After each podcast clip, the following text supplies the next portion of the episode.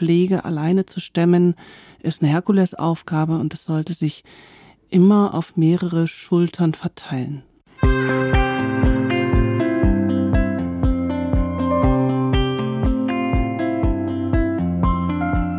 Herzlich willkommen zu einer neuen Folge von Leben, Lieben, Pflegen, der Desideria Podcast zu Demenz und Familie. Ich bin Peggy Elfmann, Journalistin und Bloggerin auf Alzheimer und Wir. Hallo und willkommen. Ich bin Anja Kehlin, Familiencoach und Mitgründerin von Desideria Care. Wir begleiten Angehörige von Menschen mit Demenz und bieten Coachings sowie Angehörigentreffen und Schulungen. Anja und ich haben ja schon häufiger mal von dem Pflegenetzwerk gesprochen. Das habt ihr in unterschiedlichen Folgen gehört. Heute wollen wir uns mal ganz dezidiert über das Pflegenetzwerk austauschen. Wir wollen darüber sprechen, was das eigentlich ist, wer zu so einem Pflegenetzwerk zählen kann und wie ihr euer Pflegenetzwerk aufbauen könnt. Doch bevor wir anfangen, möchten wir noch Dankeschön sagen. Ein großer Dank geht an die Edith Haberland Wagner Stiftung. Sie unterstützt uns finanziell bei der Produktion dieser Folge. Ganz herzlichen Dank. Anja, immer wenn ich in Ratgebern oder so über das Pflegenetzwerk gelesen habe, das klingt wie so eine Institution. Und ähm, ich finde das immer ganz schwer, sich vorzustellen, was das tatsächlich bedeutet und was das leistet. Wenn du jetzt ähm, Schulungen gibst oder Angehörige berätst und begleitest, was erklärst du denen denn dazu? Warum sollte jeder ein Pflegenetzwerk haben? Ja, das ist eine gute Frage und ähm, das ist zum Beispiel auch eine Frage, die meistens in Coachings relativ am Anfang auftaucht, die ich stelle, dass ich Angehörige, die einen Menschen mit Demenz begleiten, einfach mal berichten lasse, wer im Pflegenetzwerk denn da ist. Also das können Ärzte sein, das können äh, der ambulante Pflegedienst sein, das können Freunde sein, das können Familienmitglieder sein, das arbeiten wir relativ früh schon quasi im Beratungsprozess raus, einfach damit man schon mal ein ähm, Gefühl dafür bekommt, wer die Hauptpflegeperson unterstützt. Weil das ist definitiv etwas, was man sagen kann, Pflege alleine zu stemmen, ist eine Herkulesaufgabe und das sollte sich immer auf mehrere Schultern verteilen. Mhm. Ich erlebe das so ähnlich, dass mein Papa immer dachte, er möchte das alleine machen oder es ist seine Aufgabe als Ehemann, meine Mama alleine zu begleiten. Und es hat bei uns eine Weile gedauert, bis sich so ein Netzwerk angefangen hat zu bilden, beziehungsweise bis auch sichtbar wurde, dass es das eigentlich braucht. Also mhm. ne, für meine Mama, aber auch für meinen Papa. Mhm. Ist das was ganz Typisches? Also, dass dieses Bewusstwerden für die Notwendigkeit tatsächlich mit dem Verlauf der Erkrankung erst steigt? Mhm. Ja, das ist durchaus typisch, würde ich sagen, weil man am Anfang ja so denkt, na ja, also wir kriegen das schon alleine hin. Und ja, letzten Endes auch die Familie natürlich irgendwie etwas ist, was geschützt werden soll. Also das heißt, es ist ja zunächst einmal etwas sehr Privates, so eine Diagnose und da ist eventuell am Anfang auch wirklich eine Scheu da, offen darüber zu reden. Und wenn ich mir jetzt zum Beispiel Unterstützung und Hilfe holen will, muss ich natürlich zunächst einmal auch in der Lage sein, diese Krankheit als Teil des aktuellen Familienlebens besprechen zu können, mir bewusst zu machen, anzunehmen und dann erst im nächsten Schritt vielleicht auch Hilfeleistungen abzufragen. Das ist ein Prozess. Und ich denke, es ist auch ganz normal, dass das am Anfang ein bisschen Zeit braucht. Also das ist jetzt gar nicht so sehr, dass ich sage, man muss von Sekunde eins daran schon arbeiten. Aber ich glaube, wenn man es jetzt mal über den ganzen Verlauf der Krankheit und gerade einer dementiellen Veränderung sich anschaut, dann wird es Punkte geben, wo es in bestimmten Bereichen des Alltags immer schwieriger wird, mhm. das alleine zu stemmen. Häufig haben auch die Angehörigen das Gefühl, naja, sie können am besten ihr bisheriges Leben in der Familie oder in der Partnerschaft beurteilen und auch sie kennen den Erkrankten am besten und trauen sich natürlich die beste Pflege oder mhm. Fürsorgearbeit zu und stellen vielleicht andere Angebote erstmal in Frage. Also das ist ja auch eine Frage von Vertrauen, die ich zunächst einmal aufbauen muss zu anderen Partnern im Pflegenetzwerk. Ich denke, es lässt sich am besten erklären am Beispiel des Hausarztes, ja, der mhm. eventuell auch die Diagnose stellt oder zumindest vom Diagnosezentrum auch übermittelt bekommt. Und der ist zum Beispiel schon Teil des Pflegenetzwerks, mhm. weil er ein verlässlicher Partner ist, zu dem ich hingehe, wo ich Fragen, die nach der Diagnose auftauchen, zum Beispiel mit der Medikation oder sowas, wo ich hingehen kann und offen über meine Fragen sprechen kann und dort Unterstützung und Entlastung bekomme, indem ich gute Antworten auf meine Fragen bekomme. Mhm. Also das wäre jetzt so ein ganz einfacher Anfang für ein Pflegenetzwerk. Mhm. Da sind wir ja schon mittendrin.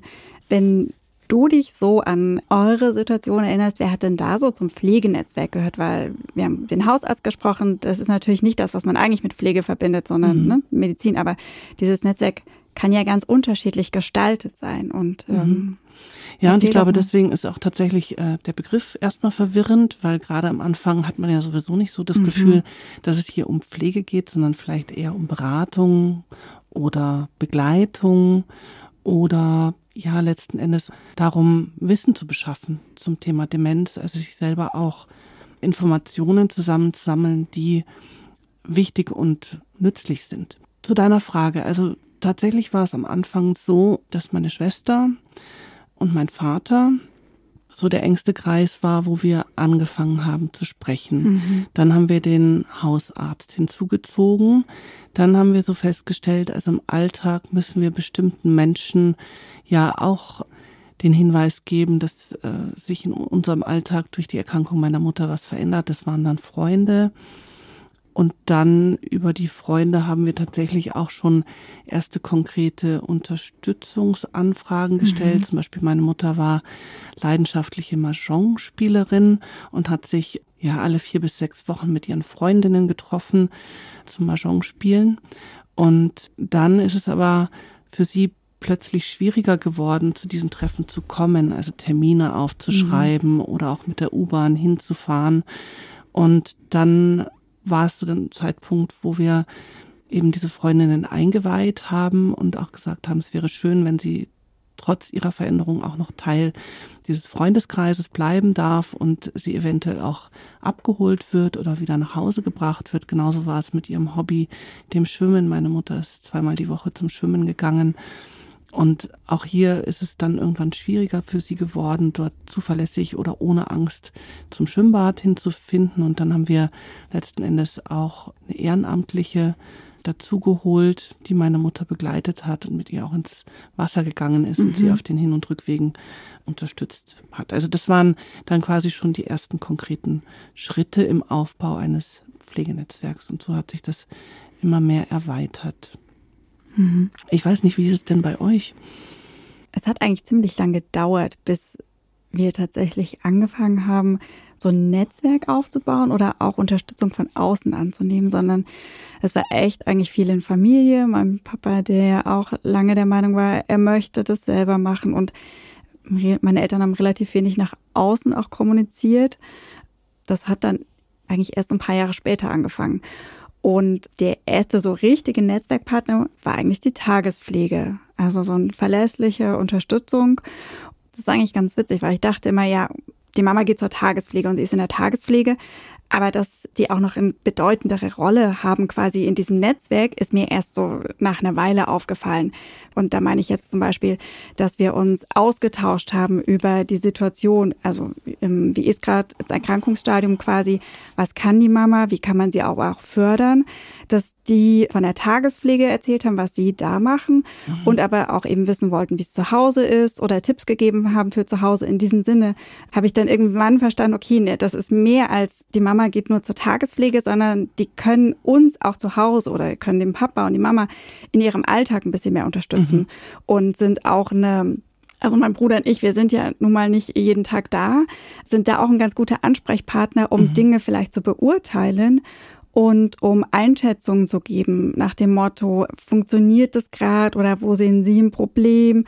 Was bräuchte die Mama vielleicht? Also da schon irgendwie viel wichtiger zum Beispiel, ehrlich gesagt, als jetzt ähm, die Hausärztin das ist, weil die natürlich die Mama fast jeden Tag gesehen haben und sie auch gut kennengelernt haben. Da sprichst du meiner Ansicht nach was ganz Wichtiges an. Also beispielsweise auch Beratungsstellen können Teil des Pflegenetzwerks sein. Mhm. Das heißt, sie helfen dem Angehörigen, Impulse oder Anregungen in der Organisation des Alltags zu geben. Also beispielsweise auch, ähm, ich erlebe das bei Familien, wo dann eventuell auch jemand mal in der Tagesklinik ist, weil auch dort bekommt man Anregungen, wie man das Pflegenetzwerk noch ausbauen kann. Beispielsweise um ja nicht medikamentöse Therapieformen, also Logotherapie, Ergotherapie, eventuell Musiktherapie. Also das sind dann schon letztlich Aktivierungen, Unterstützung und therapeutische Maßnahmen. Und da entwickelt sich dann eben genau mhm. über die Zeit so ein sehr dichtes Netzwerk, habe ich das Gefühl, wenn man das für sich auch zulässt. Und ich glaube, das ist die große Hürde. Mhm. Ähm, die hast du auch schon angesprochen. Man muss natürlich auch als Angehöriger eine gewisse Offenheit mitbringen und sagen, okay, ich probiere das mal aus und schaue, vielleicht funktioniert es für mich. Beziehungsweise ist es natürlich auch immer eine Frage, wo bin ich, wo wohne ich und mhm. welche Versorgungsstrukturen habe ich vor der Tür. Ja, ich glaube, es ist sogar mehr als eine Offenheit, die man mitbringen muss. Äh, man muss sich ganz viel eigentlich selber zusammensuchen und also zum einen recherchieren, was mhm. gibt es denn überhaupt und dann auch ausprobieren, was passt denn überhaupt für uns. Also ja. du, du hast angesprochen Physiotherapie, Ergotherapie, Logopädie, das gibt's alles irgendwie und alles hat irgendwie eine gute Berechtigung, aber es passt ja nicht immer alles für jeden. Genau. Da ist schon auch viel Eigeninitiative gefragt. Und das finde ich manchmal ganz schön schwierig und herausfordernd, gerade weil es einfach emotional ja sowieso schwierig ist. Ja. Und für viele Leute ist es tatsächlich überhaupt schwierig, die eigene Haustür zu öffnen, jemanden reinzulassen in diese Situation. Und da ist zum Beispiel jetzt auch der ambulante Pflegedienst meistens irgendwie so eine ganz herausfordernde Stelle, weil man ja tatsächlich auch dann zugehende Unterstützung im Haus, im eigenen Haushalt, in der eigenen Struktur zulassen muss. Ja, zu meiner Mama kommt ja auch der Pflegedienst. Auch ganz schön schwieriges Kapitel, mhm. ehrlich gesagt. Weil ja, es kommt jemand nach Hause und begleitet ja bei den intimsten Dingen, erlebt so das intime Familienumfeld mit. Das mhm. ist schon auch eine große Überwindung. Ähm, genau. Gerade weil man ja auch, also zumindest die meisten Menschen mit normalem Pflegedienst hast du immer wieder verschiedene Menschen, die da kommen und gehen. Da muss man sich eben immer unterschiedlich drauf einstellen. Was so ein bisschen geholfen hat bei uns, war klein anzufangen. Also, mhm. dass nicht gleich jemand kommt und zum Duschen, Baden und so hilft, sondern dass sie anfangs gekommen sind, um zu helfen, die Kompressionsstrümpfe anzuziehen. Mhm. Das war dann immer so diese Abwägung, naja, braucht es das wirklich? Weil eigentlich kriegt man das auch so hin, mit Übung sowieso. Dann haben die aber vom Pflegedienst auch gemeint, naja, eigentlich fänden sie es ganz gut, auch so, um sich dran zu gewöhnen. Mhm. Und das war mehr dieser Aspekt gewöhnen quasi für meine Mama. Mhm. Ich habe aber auch gemerkt, dass das schon auch ein Gewöhnungseffekt für meinen Papa ist. Überhaupt, ne, dass jemand kommt und zu Hause ist und da quasi mitmischt. Genau. Und gleichzeitig ist es tatsächlich immer wieder interessant, wenn ich nach diesem Pflegenetzwerk frage, auch in, in, den Coachings oder Beratungen, die wir anbieten, dass sehr viele Menschen dann anfangen aufzuzählen, ach, und da ist noch der Heinz und da ist noch die Nachbarin und da ist noch die gute Freundin Ingrid und ach ja, das habe ich vergessen, unser Nachbar mit dem Hund, der kommt auch ab und zu mal vorbei und ah ja, der Bruder, der kümmert sich eigentlich auch ganz rührend. So, und dann, wenn man mal drüber reflektiert, reflektiert und wir machen das meistens eben mit so Moderationskarten oder Karten, die so als Mensch geformt sind. Da schreiben wir die Namen drauf und auch den Hintergrund, wie die Person in Beziehung zum Erkrankten beziehungsweise zum Angehörigen steht. Und dann entwickelt sich dann tatsächlich mhm. häufig so ein Netzwerk und da wird quasi auch diesen Angehörigen, die sagen, ich fühle mich so allein, plötzlich sehr bewusst, Mensch, da ist eigentlich schon ganz schön viel. Und da ist oftmals dann auch so eine Überraschung, wie viele Ressourcen bereits da sind, wie viel genutzt werden und welche man vielleicht auch noch ausbauen könnte, weil das ist dann tatsächlich auch nochmal so ein ganz spannend, ähm, wenn man dann auch noch mit diesen Karten spielt und Nähe und Distanz so ein bisschen legt. Also wie, wie so eine Aufstellung, wie eine Familienaufstellung mhm. oder überhaupt eine Systemaufstellung, dass man dann sagt, okay, also hier ist der Erkrankte, hier bin ich und dann diese einzelnen Personen, die man definiert hat mhm. im Pflegenetzwerk, also die Karten auch so legt, dass quasi die empfundene Nähe oder das empfundene Vertrauen oder die empfundene Bedeutung der Person quasi auch in Nähe und Distanz der Karten sichtbar wird. Und das ist dann teilweise auch nochmal ganz spannend, weil darüber eventuell Ressourcen, die noch nicht so gut genutzt oder erschlossen werden, auch nochmal sichtbar werden, dass man denkt, ah, okay, die Person ist ganz weit weg, warum eigentlich? Mhm. Und da könnte ich vielleicht noch viel mehr ähm, mhm. nachfragen oder auch einfordern oder drum bitten oder es würde total Sinn machen, die Person noch näher ins Netzwerk einzubinden. Ich hoffe, es war jetzt nicht zu kompliziert in der Vorstellung, aber da kann man tatsächlich ähm, sehr schön mitarbeiten. Mhm. Ähm, das ist vielleicht ein ganz gutes, äh, guter Ansatz, den wir unseren äh, Hörern und Hörerinnen mitgeben können. Also wenn es darum geht, wie ihr euer Pflegenetzwerk ausbauen oder aufbauen oder einfach reflektieren wollt, das aufzuschreiben, wenn ich dich richtig verstehe, Anja. Oder? Genau. Und am besten eben nicht eine Liste zu machen, sondern das kann man auch mit Post-its machen. Ne? Mhm. Also auf jedes Post-it einen Namen schreiben und dann quasi um den Kern Hauptpflegeperson und ähm, Mensch mit Demenz dieses Netzwerk mal auf dem Tisch oder auf dem Boden auszubreiten und zu sehen, okay, wer ist nah, wer ist mhm. nicht nah und auch nochmal zu überlegen, warum ist der nah oder weniger nah und welche Rolle könnte er spielen, mhm. welche spielt er bisher. Also das einfach nochmal plastisch zu externalisieren. Mhm. Ich glaube, mit dem Post-its, das ist auch deshalb eine gute Idee, weil das Pflegenetzwerk ist ja nichts Starres oder es ist mhm. ja nicht was, was ich einmal festlege und dann habe ich alle Netzwerkpartner und dann bleibt das so die nächsten 100 Jahre. Genau. äh, sondern es ist ja tatsächlich was, was sich sehr entwickelt und was auch im Fluss ist. Und ich habe das bei uns gemerkt, also schon allein bei mir, mal habe ich mehr Kapazitäten und bin mhm. viel öfter bei meinen Eltern und mal klappt es eben nicht so gut ähm, aufgrund anderer Verpflichtungen. Und so ist es eben auch mit anderen Partnern einfach. Das, das ist schon was sehr, sehr Flexibles ist und was irgendwie immer wieder so ein ähm, ja, eigentlich, ich möchte, nee, ich möchte eigentlich gar nicht nacharbeiten sagen, weil es ist ja, es ist einfach im Fluss, ne? Genau. Und ich glaube, du hast es vorhin auch schon ähm, implizit angesprochen.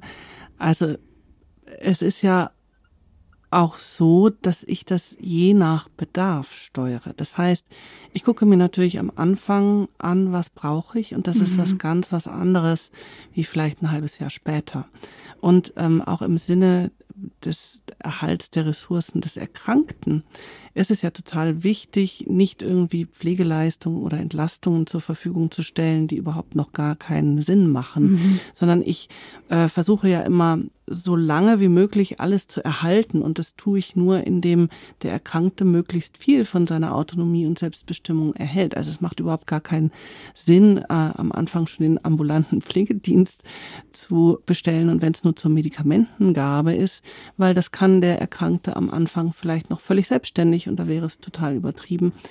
Mm, sowas gleich in das Pflegenetzwerk aufzunehmen. Also das heißt, es ist tatsächlich etwas, was sich entwickelt, was sich nach dem Bedarf entwickelt, des Erkrankten, aber auch von mir als Angehöriger, wo ich merke, ich komme hier an Grenzen oder eventuell Dinge funktionieren mit mir nicht so gut mhm. wie vielleicht mit, mit jemandem, der von extern kommt. Da ist eventuell auch, also du hast es mal mit dem Zähneputzen irgendwann mhm. in einem Podcast beschrieben das kann ja an beiden Seiten liegen, ne? Dass genau. es nicht so funktioniert. Ähm, genau. Mhm. Und dann einfach eben punktuell zu schauen, wo ist es gerade schwierig oder wo ist es eng, wo bräuchten wir vielleicht was. Und dann aber schon sehr aktiv drauf zuzugehen und zu sagen, ja, ich glaube, es macht Sinn, dass wir jetzt mal damit versuchen zu experimentieren. Wenn es nicht funktioniert, kann man vielleicht auch nochmal jemand anderen hinzuziehen oder es äh, ein halbes Jahr später nochmal versuchen.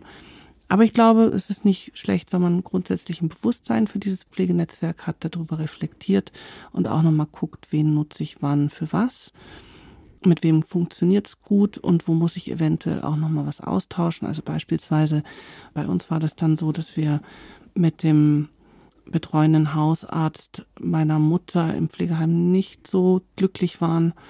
Und dann mussten wir da einfach nochmal los und jemanden finden, der uns da besser gefallen hat oder wo wir als Angehörige auch das Gefühl hatten, da funktioniert die Kommunikation besser, das Verständnis füreinander, ja, und auch die Beratung und Begleitung. Also ich muss mich ja auch auf diese Menschen dann ein Stück weit verlassen können mhm. oder Vertrauen haben. Mhm. Da sprichst du einen wichtigen Punkt an. Wenn dann viele Menschen quasi in diesem Pflegenetzwerk sind, ist es ja eigentlich gut, weil man kann Aufgaben verteilen.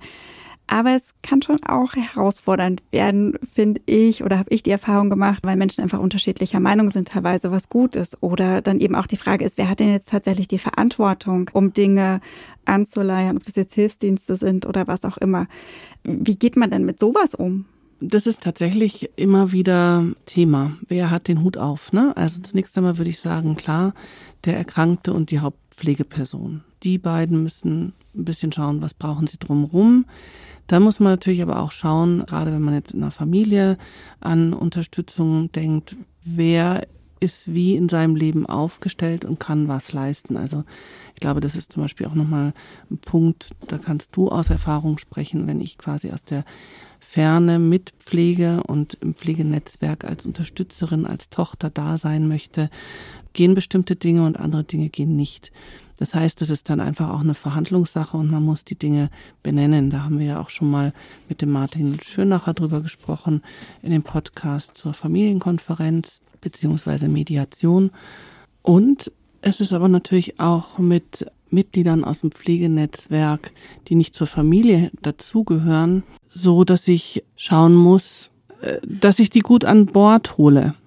Also, dass ich ähm, schaue, was brauche ich. Und ich denke da beispielsweise an den Podcast mit der Sophia, die mit ihrer WG sich ein Pflegenetzwerk mhm. aufgebaut hat, wo sie ganz klar sagt, ich habe den Hut auf und es muss für mich stimmig sein. Mhm. Und ich nehme Angebote an, die mich unterstützen, formuliere aber auch ganz klar Forderungen und Erwartungen. Und wenn das nicht funktioniert, dann sage ich auch ganz klar, nein, brauche ich nicht. Mhm. Und ich glaube, diese Klarheit, die kann schon auch helfen, gerade im Kontakt beispielsweise mit Entlastungsangeboten oder unterstützenden Angeboten. Und das hast du ja auch schon gesagt, wenn die Logotherapie nicht passt, ja, dann passt sie einfach nicht und dann schmeiße ich sie wieder raus. Mhm.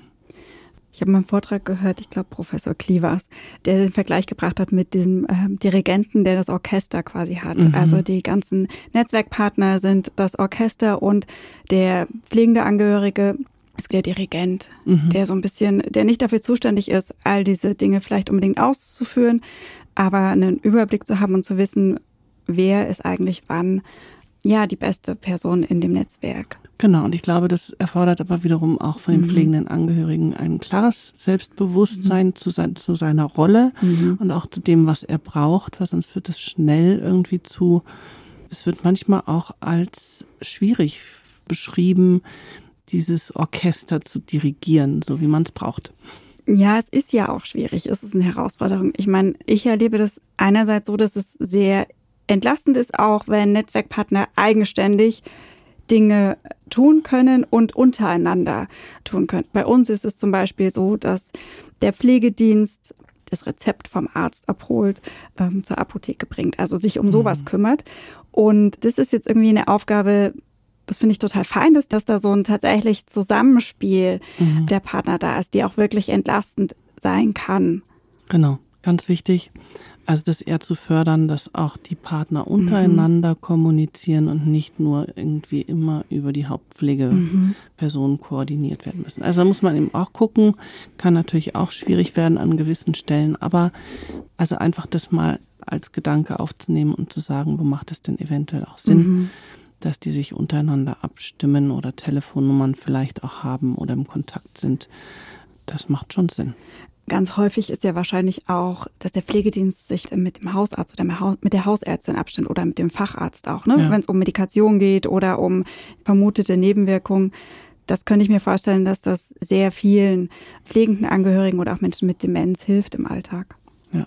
Jetzt haben wir ja auch viel über Familie gesprochen. Und was rätst du denn Menschen mit Demenz oder auch Angehörigen, wenn da gar keine Familie da ist. Wenn da keine anderen Familienmitglieder sind, die eine Aufgabe übernehmen können oder vielleicht auch nicht wollen oder das nicht zulässt. Also wie kann ich mir denn dann ganz gut ein Netzwerk aus Vertrauten aufbauen? Also ich gebe dir recht, die Frage liegt irgendwie auf der Hand. Gleichzeitig, und das ist erstaunlich, habe ich das Gefühl, manchmal ist es sogar für so Menschen, die ganz alleine sind, fast leichter, ein Pflegenetzwerk aufzubauen. Wieso das?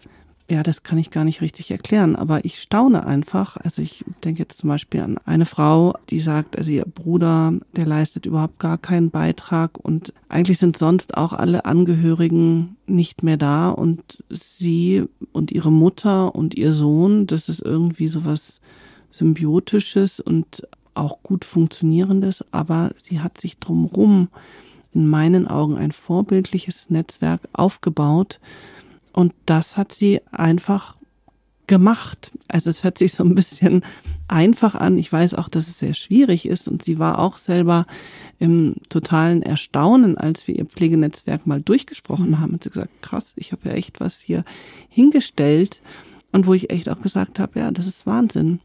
Und gleichzeitig ist es machbar, wenn man eben mit dieser Haltung, die wir vorhin mhm. besprochen haben, rangeht, zu wissen, es ist gut, wenn ich das mache, es ist hilfreich, mhm. wenn ich mhm. das mache, es ist sinnvoll für mich und den Erkrankten, wenn ich das mache und wenn ich mich frühzeitig drum kümmere und wenn ich auch Hinweisen nachgehe, die ich bekomme, ja, mhm. beispielsweise von Ärzten, von Fachstellen, von Pflegestützpunkten, von ambulanten Diensten. Also die ist einfach da immer dran geblieben. Mhm sie sagt auch, das ist natürlich irgendwie ein wahnsinniger Aufwand, Zeitaufwand, auch Energieaufwand. Und gleichzeitig hat sie es eben über die drei, vier Jahre, wo ihre Mutter jetzt erkrankt ist, tatsächlich hinbekommen und nutzt so das ganze Spektrum auf eine schöne Art und Weise. Also auch Freundinnen von ihr sind beispielsweise eingespannt, nicht nur Freundinnen von der Mutter, und die machen das gerne, weil die einen Hund hat äh, und ähm, die Freundin die Mutter auch sowieso kennt, dort in der Nachbarschaft wohnt, mhm. sagt, ach, dann klingel ich halt bei deiner Mutter und nehme sie mit. Also ich glaube, es ist eher eine Frage des Mutes und der Energie, die man da reinsteckt und auch der Haltung zu sagen, ich traue mich, diese Hilfe in Anspruch zu nehmen. Das finde ich ein total schönes Beispiel und sehr mutmachend. Mhm. Also, dass das eigentlich gelingen kann und man vielleicht erstmal davon ausgehen sollte. Du hast jetzt schon angesprochen, die Freundinnen von der pflegenden Angehörigen sind auch mit dabei. Und ich glaube, das ist auch noch ein wichtiges Thema. Ne? Geht dann in die Richtung Selbstfürsorge, dass ja nicht nur der Betroffene mit Demenz so ein Netzwerk braucht, sondern auch die pflegenden Angehörigen oder die Hauptpflegepersonen. Ja, davon bin ich überzeugt, dass es eben nicht nur dem Erkrankten selbst zugutekommt, sondern dass es quasi auch ein Akt der Selbstfürsorge ist. Weil wenn ich ein gutes Netzwerk habe, dann schaffe ich es vielleicht auch mal in den Urlaub zu fahren. Also so erinnere ich mich jetzt an eine Familie, die aktuell auch gerade bei mir in der Begleitung ist, äh, wo wirklich die Mutter jetzt für vier Wochen in Urlaub fährt und in diesen vier Wochen wechselnd, also Freunde, Verwandte, Kinder und sogar Nachbarn einspringen, um diesen Urlaub zu ermöglichen. Und also beispielsweise gerade auch bei der Dame, von der ich gerade gesprochen habe, die ist natürlich voll berufstätig, mhm. weil sie für sich und ihren Sohn auch sorgt. Die ist darauf angewiesen, dass ihr Pflegenetzwerk funktioniert. Sie arbeitet in Teilzeit und diese Zeiten, da muss sie die Mutter, die noch alleine lebt, gut versorgt wissen. Und ich denke, es ist auch ganz wichtig, dass wir diese demenzfreien Inseln haben, wo ich ohne das Gefühl, boah, jetzt kann was schiefgehen oder wenn was schief geht, werde ich nicht informiert oder ich habe eben nicht dieses engmaschige Netzwerk, dass ich auch informiert werden kann. Das ist, glaube ich, auch wichtig für das eigene Wohlbefinden. Mhm. Was würdest du sagen, welche Rolle spielen in diesem Zusammenhang Selbsthilfegruppen, Angehörigengruppen oder auch Vernetzung mit anderen Angehörigen, weil das ist was, ich habe schon einigen Kontakt zu anderen fliegenden Töchtern quasi auch und ich merke, dass das schon auch wichtig für mich ist, dass wir uns austauschen. Das ist meistens auch eher informell oder über Social Media oder über irgendwelche privaten Nachrichten, dass wir uns über unsere Situation austauschen und zu so wissen, okay, es geht anderen so ähnlich oder auch mal einen praktischen Tipp geben oder einfach nur sagen, wie hast denn du das hingekriegt, mhm. äh, da nicht jedes Mal zu heulen. Ähm, ja. ähm, solche Gespräche finde ich total wichtig für mich. Ja, völlig richtig. Und das kann ich nur unterschreiben. Also ich habe den Eindruck, dass das also ein ganz, ganz großer Mehrwert ist von Netzwerken oder Austausch mit Gleichbetroffenen.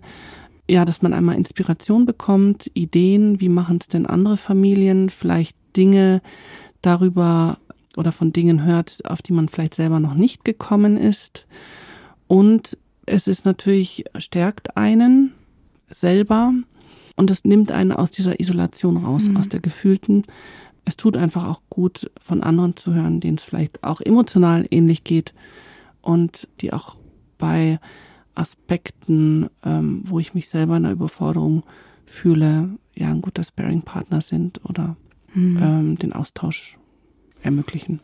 Ein Beispiel ist, sind ja die Demenz-Buddies von Desideria, ne? Das ist ja auch genau. so ein Netzwerk für die Jugendlichen und ja, jungen Erwachsenen. Tatsächlich. Und ähm, diese Gruppe von jungen Pflegenden, die hat sich auch aktuell erst in einem Live-Treffen in der Nähe vom Ammersee oder zwischen Ammersee und Starnberger See getroffen.